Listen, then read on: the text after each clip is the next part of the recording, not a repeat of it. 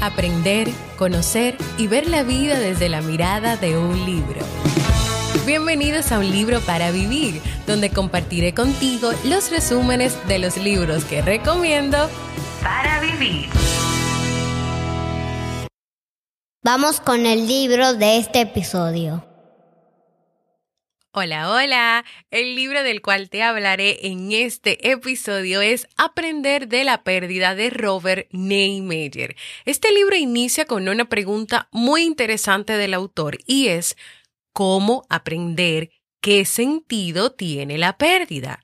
La mayoría de las personas suelen relacionar la pérdida con, número uno, la privación de algo que han tenido, como por ejemplo la pérdida de una amistad. Número dos, con el fracaso para conservar o conseguir algo que tiene valor, como por ejemplo cuando les roban. Número tres, con una disminución en algún proceso o en alguna capacidad, como por ejemplo cuando se pierde alguna habilidad. Número cuatro, con la destrucción o la ruina, como por ejemplo las pérdidas que provoca la guerra. Es real que la pérdida puede tener muchos significados, desde lo antes mencionado como la privación, la disminución, la destrucción, hasta significados más personales que van a estar asociados con pérdidas pasadas y presentes. Este libro habla de esas pérdidas personales y cómo el ser humano reacciona a ellas y también puede adaptarse. Hay múltiples formas de esas pérdidas personales, como por ejemplo la muerte, la enfermedad, la discapacidad, la destrucción del hogar, las propiedades, la carrera profesional, la disolución de matrimonios, de amistades y de otras relaciones íntimas. Y a pesar de las diferencias que existen entre estas pérdidas personales, existen algunas semejanzas en la manera en que las personas sufren estas pérdidas y también en la manera en que elaboran su duelo. Aunque el dolor por la pérdida de algo que amas y que ya no tienes es una parte natural del viaje de la vida, es algo que siempre va a suceder y que sucede que esto pase puede hacer que las personas pongan en tela de juicio su forma de vida, haciéndoles sentir confusos e inseguros, incluso sin saber cómo avanzar en ese territorio desconocido que le ha dejado, que le ha dejado la pérdida. Es decir, vives una pérdida, viene un proceso de duelo, un proceso de dolor y llega un momento en que puedes sentir confusión, inseguridad, muchísimas emociones mezcladas y también que te preguntes si ahora qué hago. O sea, ¿cómo avanzo en este territorio que es desconocido para mí? Porque antes yo tenía esto y ahora no lo tengo. Y entonces me nace preguntarte, porque ustedes saben que a mí me encanta hacer preguntas. ¿Tú habías pensado alguna vez sobre esto? ¿Tú has tenido pérdidas personales? ¿Cómo te han hecho sentir? Cómo transitaste esa pérdida, cómo superaste ese territorio desconocido que te dejó esa pérdida. ¿Qué, qué has hecho? ¿Cómo, ¿Cómo lo hiciste? ¿Cómo lo viviste? ¿Te has detenido a pensar cómo sueles afrontar o enfrentar las pérdidas, las distintas pérdidas personales que tienes en tu vida?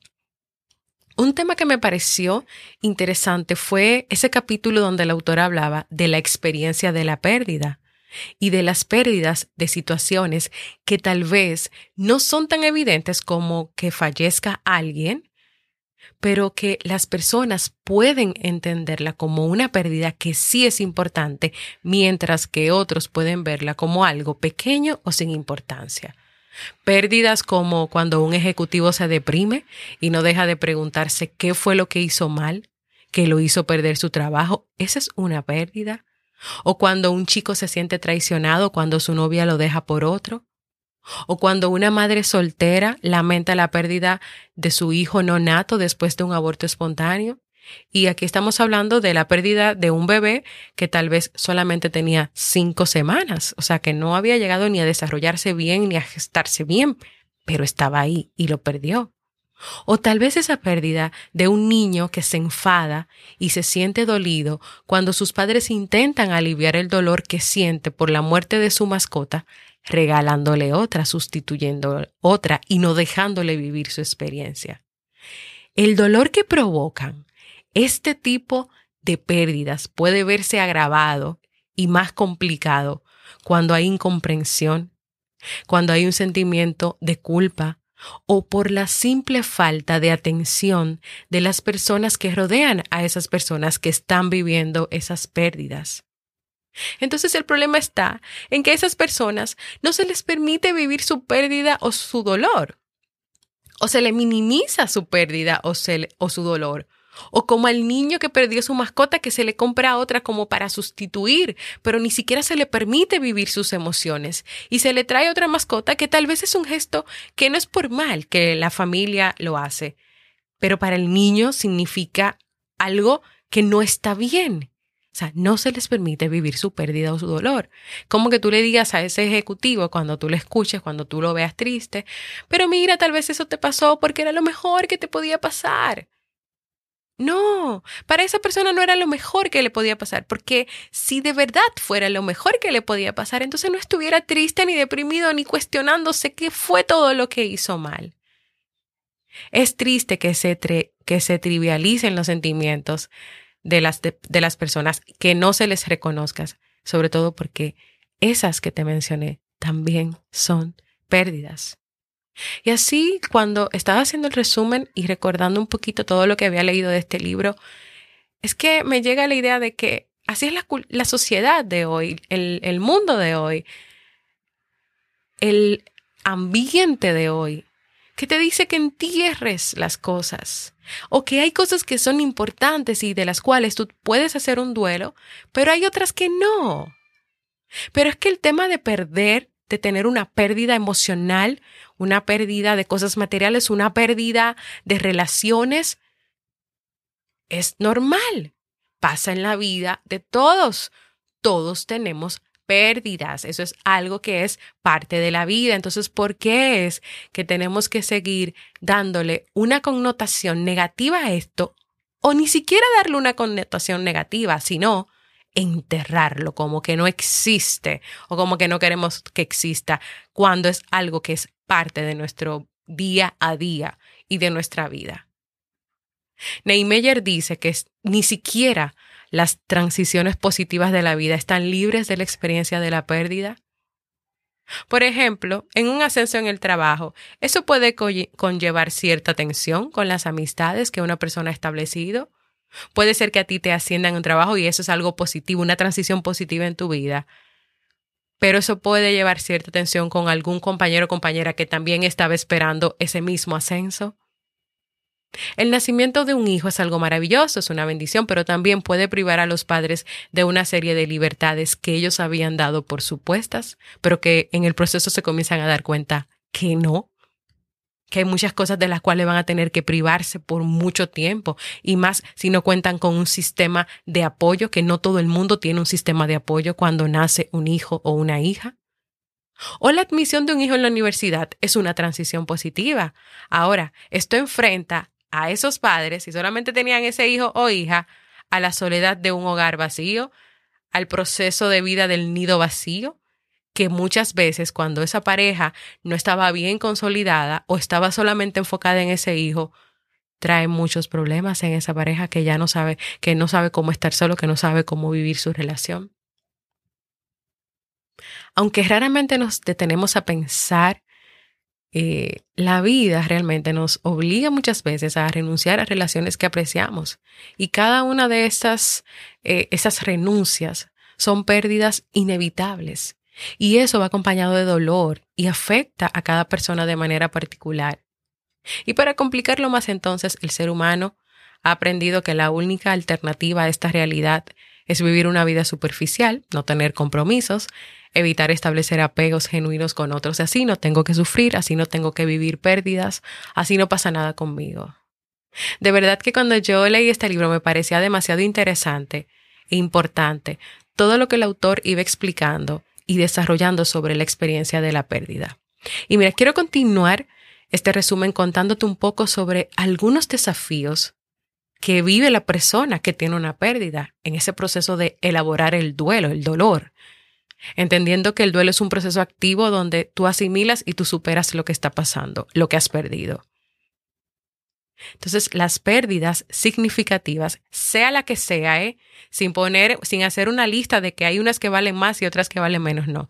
Las pérdidas significativas plantean una serie de desafíos a lo que las personas pueden volver una y otra vez en etapas de su viaje en la vida. O sea, puede ser que tú digas, ya, eh, como siempre se hablan de cinco etapas del duelo, que por cierto, el autor hablaba de que ya eso está un poquito desfasado y que no hay que enfocarse en eso, sino más en el proceso de cómo se vive, qué va pasando, cómo experimentas cada cosa, porque porque tú puedes volver otra vez hacia atrás.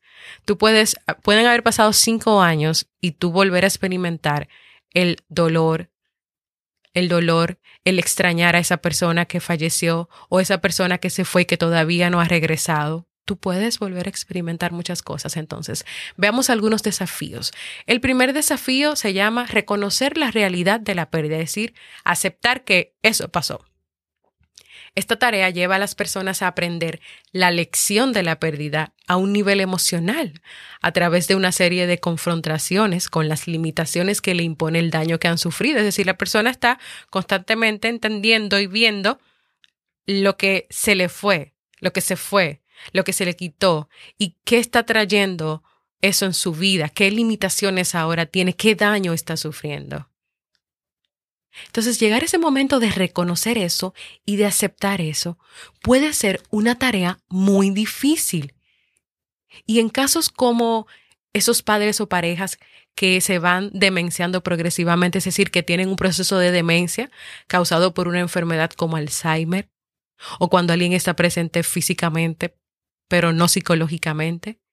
¿Cómo tú llegas a aceptar realmente eso si la persona sigue estando ahí? ¿Cómo tú vas a de verdad aceptar la realidad de una pérdida? Porque tú realmente entiendes que no es pedido esa persona, que claro, ya tú no puedes hablar con esa persona o esa persona no te recuerda, pero esa persona está ahí. Entonces se hace muy difícil poder entender y reconocer la realidad de que perdiste a esa persona cuando esa persona está ahí. Entonces ese es, por ejemplo, un desafío que el ser humano puede vivir ante un proceso de una pérdida o de un duelo. El segundo desafío, que fue un tema que de verdad me tocó muchísimo porque veo cómo tantas personas no pueden, no pueden, no pueden ni siquiera pensar en ese desafío y es abrirse al dolor.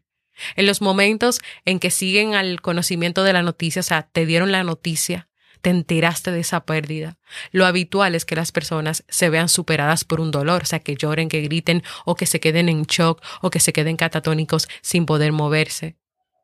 Experimentar un dolor que les resulta insoportable y por ende hay personas que tratan de distanciarse de ese dolor. Sin embargo, si la persona intenta mitigar o evitar de manera continua esos sentimientos más estresantes, va a retrasar el duelo o lo va a perpetuar, o sea, lo va a hacer más grande, más complicado, más difícil. Las personas que han sufrido una pérdida necesitan identificar los matices de sus sentimientos, de esos sentimientos que deben elaborar, de esos sentimientos a los cuales hay que ponerle orden, ya sea que lo hagan de manera reflexiva y en privado o en momentos de conversación con otras personas. Y una frase que me marcó mucho es esta que dice, el ser humano suele estar poco dispuesto a abrazar el dolor que le provoca la pérdida, el tiempo suficiente para aprender las lecciones que les enseña. El ser humano suele estar poco dispuesto a abrazar el dolor de la pérdida, a experimentar lo que está pasando, a llorar si quiere llorar, a vivir sus emociones, sus sentimientos, para luego a partir de ahí aprender de las lecciones que les enseña, porque sí, según este libro y según el autor, las pérdidas, el dolor, esta experiencia dejan ciertos aprendizajes, ciertas enseñanzas. Pero claro, ¿Cómo, ¿Cómo vas a abrazar el dolor? ¿Cómo vas a vivir el dolor si te han dicho que huyas de él, que no lo enfrentes y que es malo y que es horrible? Un tercer desafío y ya el último, porque si no, si yo me emociono, yo te cuento el libro entero y ese no es el punto. El punto es que yo te dé unas pinceladitas, que yo te motive y que te emociones para que vayas a leerlo completo. Un tercer desafío es la revisión del mundo de significados, otro desafío que también me encantó porque se da y porque es real. La experiencia de una pérdida importante no solo te roba lo que te quitó, no solo te roba ciertas posesiones, capacidades, seres queridos, relaciones, personas, sino que también suele afectar y minar tus creencias. Esas creencias que hasta entonces eran tu filosofía de vida. Por ejemplo, un accidente catastrófico puede destruir tu sensación de vulnerabilidad. La tragedia de la, de la muerte, del fallecimiento de un niño, de una niña, puede quitar ese sentido de justicia o incluso si es una persona religiosa, llegar a cuestionar a Dios y cuestionar sus creencias religiosas, porque no es justo que un niño muera. Un robo, un atraco, puede hacer que las personas ya no tengan esa sensación de seguridad y que vivan en inseguridad. Entonces, las personas cuando viven una pérdida y ante el proceso de duelo, se encuentran con este desafío lo que el mundo significaba para mí, lo que la vida significaba para mí, lo que en lo que yo creía puede simplemente destruirse, puede acabarse. Las pérdidas pueden afectar las creencias, pueden afectar las ideas, la filosofía de vida. Incluso hay personas que se hacen recriminaciones y se culpan por no haber previsto o evitado esas pérdidas. Por eso, por eso, por eso, este desafío de verdad que hay que prestarle atención y hay que trabajarlo cuando se presenta una pérdida.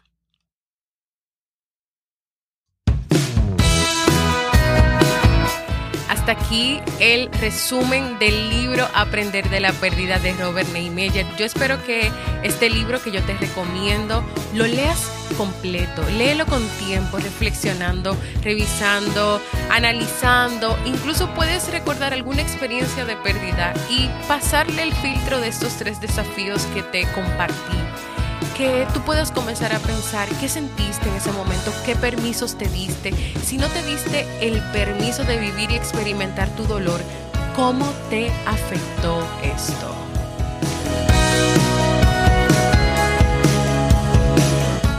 Hasta aquí el resumen de este libro que espero que te haya ayudado a ver la experiencia de la pérdida con una mirada diferente.